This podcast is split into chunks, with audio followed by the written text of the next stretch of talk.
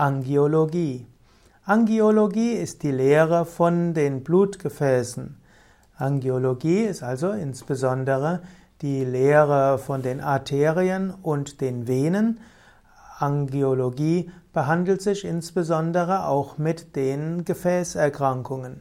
Die Angiologie ist ein Teilgebiet der inneren Medizin.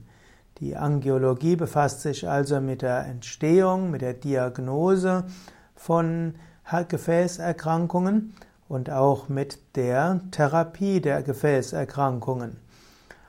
Die Erkrankungen der Gefäße sind insbesondere die Erkrankungen der Arterien und der Venen.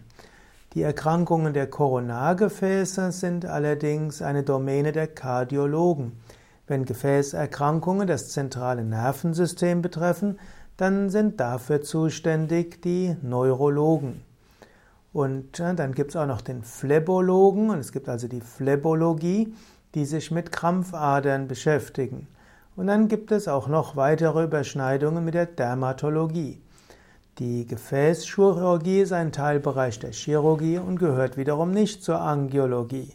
Also es gibt viele Überschneidungen mit der mit unterschiedlichen Medizinsystemen, was es manchmal etwas schwierig macht mit der Schulmedizin. Die Angiologie spricht also von Arterien und von Venen und von Lymphgefäßen. Und man kann sagen, Yoga wirkt gut sowohl für die Arterien als auch auf die Venen als auch die Lymphgefäße. Lymphgefäße werden durch das Yoga positiv beeinflusst, insbesondere durch die Dehnübungen und die Umkehrstellungen und auch durch den tiefen Atem.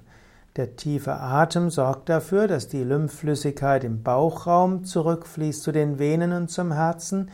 Die Dehnübungen in, dem, in den Beinen und in den Armen führen dazu, dass die Lymphflüssigkeit in Armen und Beinen über die Venen zurück zum Herzen transportiert werden.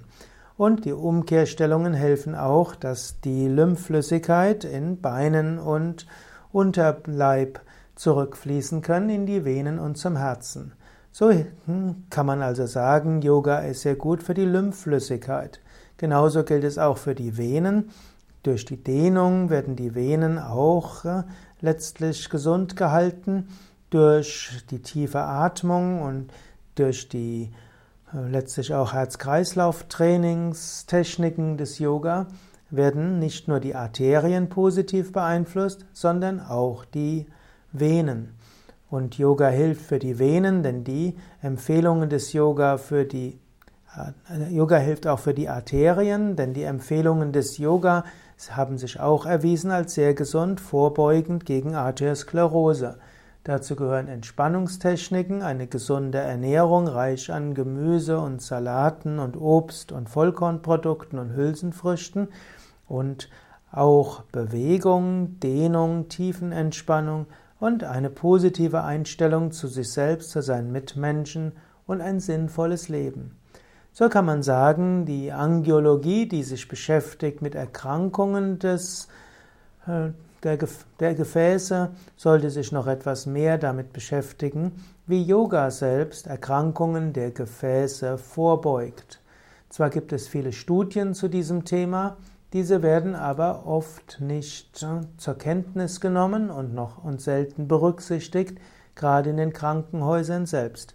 In den Reha-Kliniken, dort findet inzwischen Yoga eine starke Berücksichtigung und Würdigung, gerade bei Gefäßerkrankungen, denn Yoga ist ausgesprochen hilfreich, sowohl vorbeugend als auch in der Therapie.